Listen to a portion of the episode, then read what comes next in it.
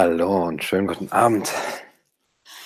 Ich hoffe, ihr hattet einen guten Rutsch. Frohes neues Jahr euch allen. Was heißt es, Black Pill zu sein? Tja, wer von euch hat äh, den Begriff überhaupt schon mal gehört? Red Pill dürften ja die meisten unter uns schon mal gehört haben. Black Pill ist ein Begriff, über den ich auch erst ähm, seit kurzem gestoßen bin. Und er kommt eigentlich, oder man kann ihn ganz gut erklären, mit dem Bereich des Pickup oder alle, von allem, was äh, eben die, äh, ganze Pickup-Artist-Szene angeht.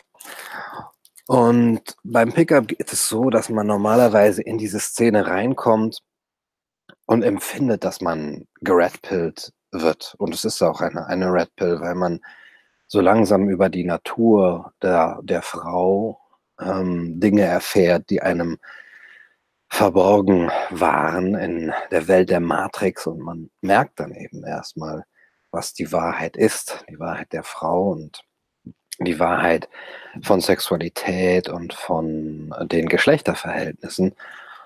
Und man kommt dann da rein und lernt Techniken und auch ähm, bestimmte Mindsets zu verinnerlichen, die dann eben zu dieser Welt gehören, die Welt außerhalb der Matrix. Und dann ist man irgendwann ein Pickup-Artist und man hat dann Game. Und in der Pickup-Artist-Szene gibt es ja immer wieder den Streit zwischen Game und Looks. Was ist wirkungsvoller? Kann ein hässlicher Mann bei genauso vielen Frauen oder mehr Frauen landen, wenn er gutes Game hat? Oder ist er im Grunde genommen immer benachteiligt, weil Frauen doch immer das Aussehen, die reine Physis bevorzugen. Und wenn du dieses Aussehen nicht hast, dann kannst du noch so ein gutes Game haben. Du wirst ähm, niemals bei den Frauen landen, wo jemand landen kann, der ähm, das Aussehen hat. Und das ist dann the black pill in dieser Hinsicht wenn der Mann merkt, dass er jetzt zwar die rote Pille geschluckt hat und weiß, dass das, was man ihm erzählt hat über das Verhältnis von Männern und Frauen oder wie er in der Gesellschaft aufgewachsen ist, nicht der Wirklichkeit entspricht, nicht der Wahrheit entspricht, dass das eben die Matrix war, dann entwickelt er dieses Game und versucht alles Mögliche, dieses Mindset zu entwickeln. Er versucht sich in Selbstverwirklichung, in Selbstentwicklung, Persönlichkeitsentwicklung. Er geht trainieren, er ist gesund, er hat ein Ziel, weil er ja jetzt eben hinter die Wahrheit gekommen ist und diesen Mechanismus auch äh, einsetzen will. Und dann merkt er aber, er kommt an eine ja, gläserne Decke sozusagen. Trotz all der Anstrengungen von Verbesserung und Selbstentwicklung wird er immer noch scheitern. Er wird einfach nicht dahin kommen, wo jemand hinkommt, der dieses Aussehen hat. Denn die Frauen entscheiden letzten Endes. Und wenn Frauen nach dem Aussehen gehen, dann wird es auch dem besten Game nichts bringen. Und das, die, diese Black Pill ist im Grunde genommen die Einsicht und die Akzeptanz darin, dass ich zwar erkannt habe, was die Wahrheit ist, dass ich aber mit dieser Einsicht nicht viel anfangen kann. Egal welches Training. Ich werde immer ein Incel bleiben. Ja, das ist so ein anderes Wort aus, aus dieser Sphäre. Incel sind, diese involuntary celib celibataires, also die unfreiwillig Single bleiben, weil sie einfach zu hässlich sind.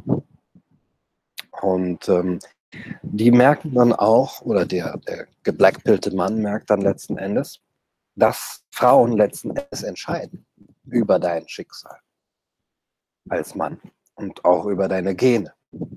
Ob du, äh, ob, äh, ob sie erlauben, deinen Genen sich zu reparieren oder nicht. Und das ist natürlich eine Erkenntnis der, äh, der Ohnmacht, dass der Mann im Grunde genommen gar nichts machen kann.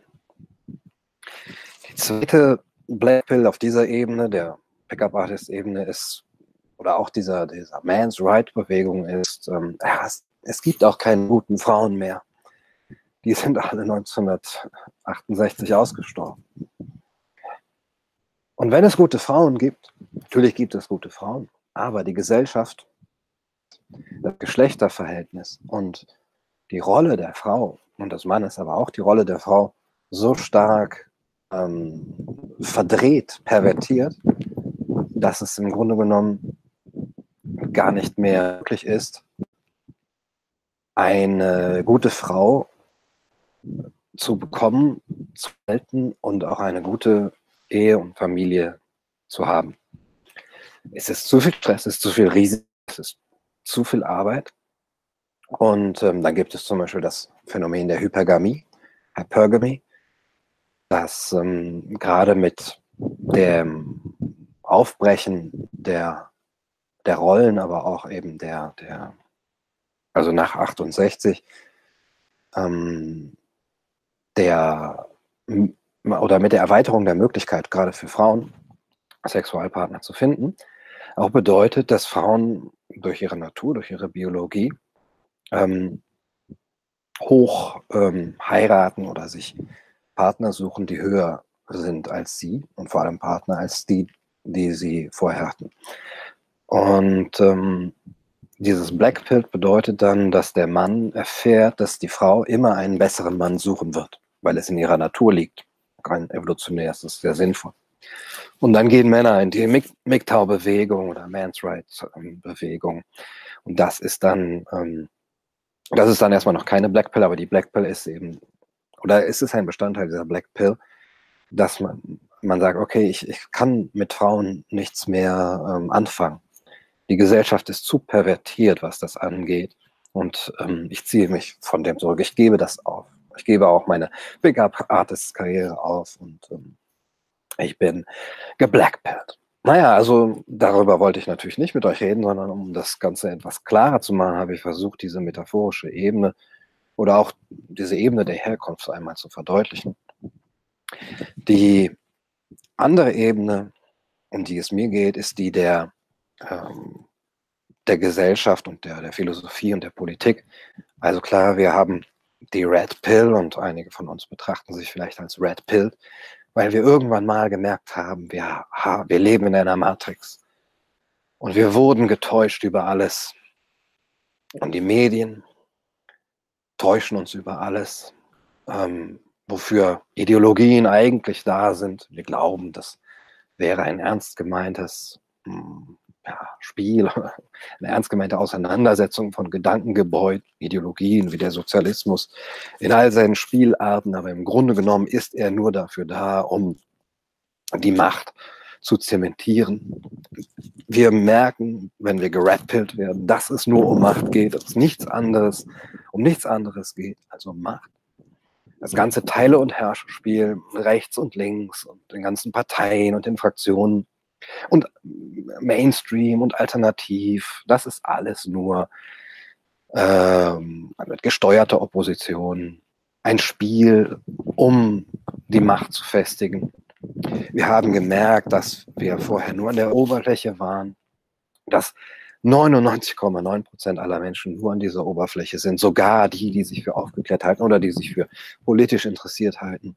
Wir haben die Propaganda gesehen und dann haben wir gesehen, wie mächtig sie ist. Also in Werbung, in, in der Schule, im Staat, in der Kirche, die, in den Medien, wie übermächtig die Interessen der Eliten sind, wie stark die Eliten sind ähm, im Vergleich zu der kleinen Bewegung, die da irgendwie nach Wahrheit sucht und die versucht, aus der Matrix auszubrechen. Und wir haben gesehen, wem die Welt gehört und so weiter. Ja, das ist die, die Red Pill gewesen. Und dann, wenn man geredpillt wurde, hat man gesagt, ich werde daraus ausbrechen, ich werde handeln und ich werde wie Neo äh, die Matrix durchbrechen und ich werde vielleicht auch die anderen befreien oder wie derjenige, bei Platon, der befreit wird aus der Höhle. Ich werde zurückkehren in die Höhle, weil ich jetzt das Licht gesehen habe. Und ich werde die anderen ja, mit Zwang geradezu befreien, denn sie werden mich als wahnsinnig beschreiben, als verrückt. Aber sie sind ja die Verrückten, weil sie nie die Wahrheit gesehen haben, sondern die Schatten an der Wand für Wirklichkeit halten. Aber das, dieses jetzt will ich handeln, jetzt will ich ausbrechen und ich will andere befreien, ist eben nur eine Stufe in, ja, man könnte es sozusagen die Reihe der, der, ähm, des Umgangs mit, mit der Wahrheit oder mit der Krise beschreiben. Ihr kennt ja vielleicht diese fünf Stufen der, ähm, der äh, des Umgangs mit der Krise nach Elisabeth Kübler-Ross. Also gerade wenn man zum Beispiel die, die Nachricht einer, eines Todesfalles oder eben eine, einer unabwendbaren chronischen Krankheit oder tödlichen Krankheit bekommen hat, dann gibt es eben das nicht wahrhaben wollen, also das Abstreiten. Dann der Zorn, das wäre dann schon so wie, wie das in der Hand, das, das, das Handeln. Dann das Verhandeln, vielleicht kann ich noch irgendwas rausschlagen. Als viertes kommt die Depression und als fünftes schließlich kommt die Akzeptanz. Und diese Akzeptanz ist dann die, die Black Pill. Und wenn wir uns jetzt so umsehen und wir sehen, wie die Wahrheit ist, aber wir sehen, wie wenige es verstehen und wir fühlen uns im Besitz dieser Wahrheit, weil wir ja geredpillt sind, und dann sehen wir den Zustand der Zivilisation. Wir sehen den Untergang des Abendlandes. Wir sind kulturpessimistisch. Wir merken, dass alles dem Ende entgegengeht, zugrunde geht, dass andere Kulturen aufstrebend äh, sind, dass es mit uns nicht mehr lange so weitergeht, dass wir Generation, Degenerationserscheinungen äh, bemerken und dann auch nicht mehr viel Hoffnung haben oder sogar keine Hoffnung mehr haben. Wenn wir uns die Jugend ansehen, wenn wir uns die Medien ansehen und auch die, die Techniken ansehen, Social Media und die die Verdummungsinstrumente von Social Media, von Smartphone und so weiter, dass wie wenig Menschen noch lesen, was sie überhaupt lesen und so weiter, wie wenig Menschen sich konzentrieren können, dass ADHS auf dem Vormarsch ist. Und wenn wir das sehen, dann geben wir auf. Und das ist die Black Pill. Wir haben gemerkt, dass wir scheitern müssen mit unserem Freiheitsdrang zu handeln und zu sagen, wir werden euch jetzt mit roten Pillen versorgen, zwangsernähren mit roten Pillen und wir haben gemerkt, dass es nutzt nichts. Wir haben auch gemerkt, in Debatten, es nutzt nichts mit, mit anderen zu diskutieren, die nicht red, geredpillt sind. Es, es nutzt, man macht sich nur Feinde, man äh, wird von ihnen in eine blöde Ecke gestellt, man macht sich selber das Leben schwer. Überzeugen kann man sowieso niemanden, man kann niemanden zur Wahrheit zwingen.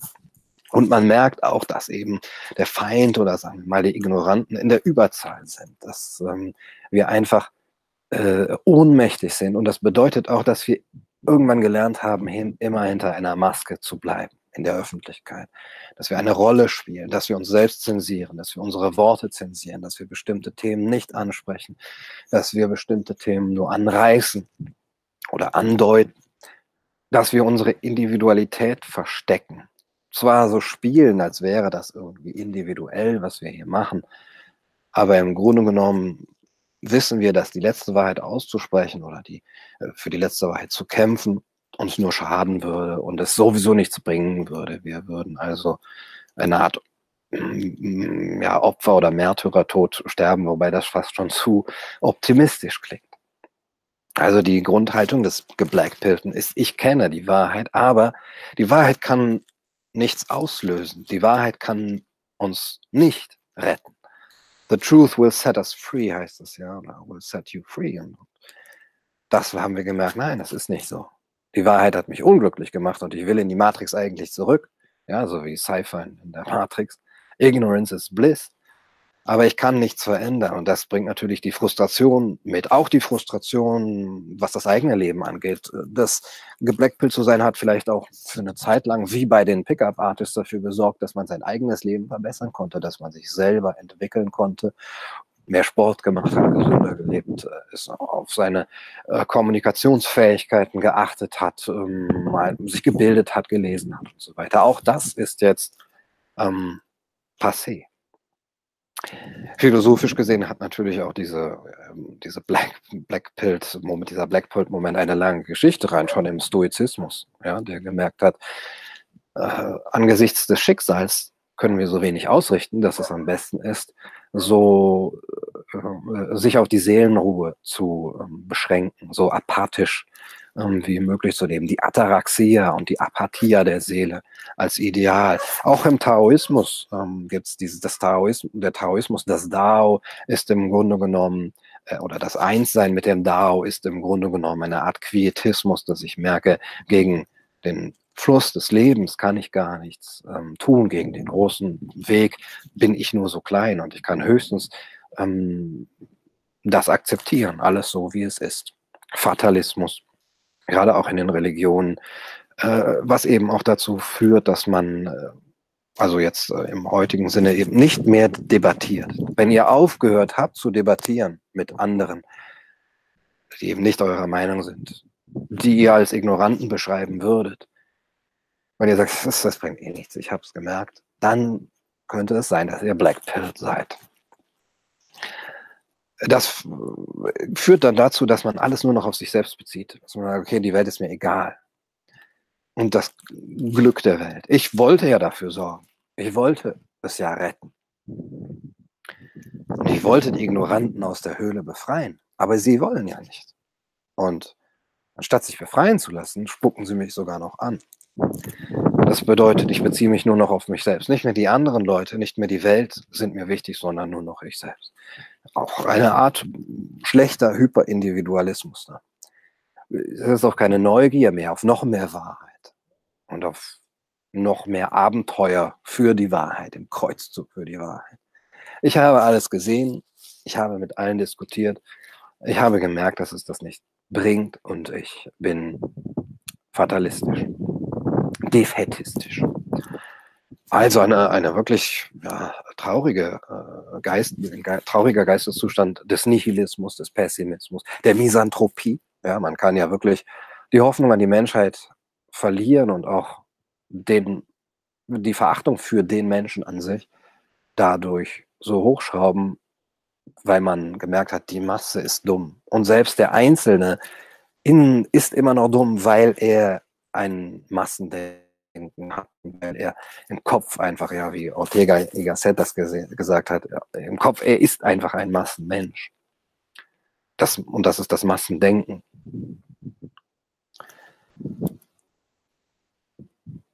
Jetzt will ich euch natürlich nicht am 1. Januar schon so hoffnungslos äh, in die Nacht entlassen. Gibt es noch Hoffnung? Zumindest bei Nietzsche gab es einen gewissen Dreh. Nietzsche, der ja schon einen Fatalismus ver vertreten hat, einen transzendenten Fatalismus, der gesagt hat, ja, ich kann gegen das Schicksal nicht ankämpfen. Das Schicksal ist das, was notwendig ist. Das Einzige, was ich tun kann, ist es bejahen. Das, das was unvermeidlich ist, muss ich akzeptieren aber ich muss es nicht nur als unvermeidlich ansehen und als notwendig, sondern ich muss es sogar wünschen wollen. Ich muss es sogar, so wie es ist, als die beste aller möglichen Welten anerkennen können. Obwohl alles den Bach runtergeht und obwohl wir in einer Welt leben, die dem Ende entgegengeht, ist das das Gute und Vorziehenswerte allen anderen Alternativen. Und das ist der höchste Zustand, den wir erreichen können. Vielleicht ist das sogar nach der Black Pill, vielleicht eine White Pill oder eine Golden Pill oder wie auch immer. Ich akzeptiere meine Handlungsunfähigkeit, aber ich liebe das Schicksal dafür, dass es so ist, wie es ist. Das ist der, der Amor Fati, Liebe zum Schicksal, die Nietzsche äh, das Nietzsche beschrieben hat. Also bei Nietzsche war das ja schon im 19. Jahrhundert so diese Krise des Nihilismus, also dass die Werte zugrunde gehen nach dem Tode Gottes, ähm, bedeutet aber gleichzeitig, dass ich sie überwinden muss. Ich kann nicht mit dem Nihilismus immer so weitergehen.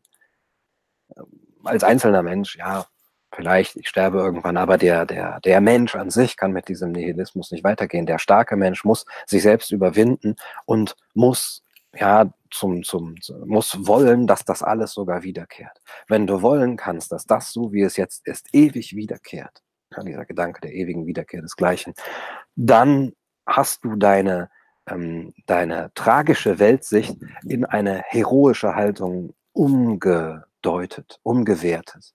Ein Pessimismus der Stärke, wie Nietzsche das genannt hat. Und ähm, das ist geradezu die dionysische Bejahung all dessen, was, ähm, was existiert. Also, und dessen, was notwendig existiert, weil es so sein muss.